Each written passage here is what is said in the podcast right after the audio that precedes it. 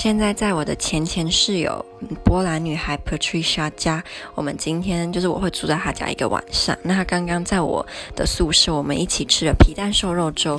我原本以为她会不喜欢皮蛋，因为皮蛋之前不是被票选为全世界最恶心的东西。然后欧盟还说皮蛋不适合人类吃，意大利禁止就是进口皮蛋，所以我以为她不喜欢，就她非常爱。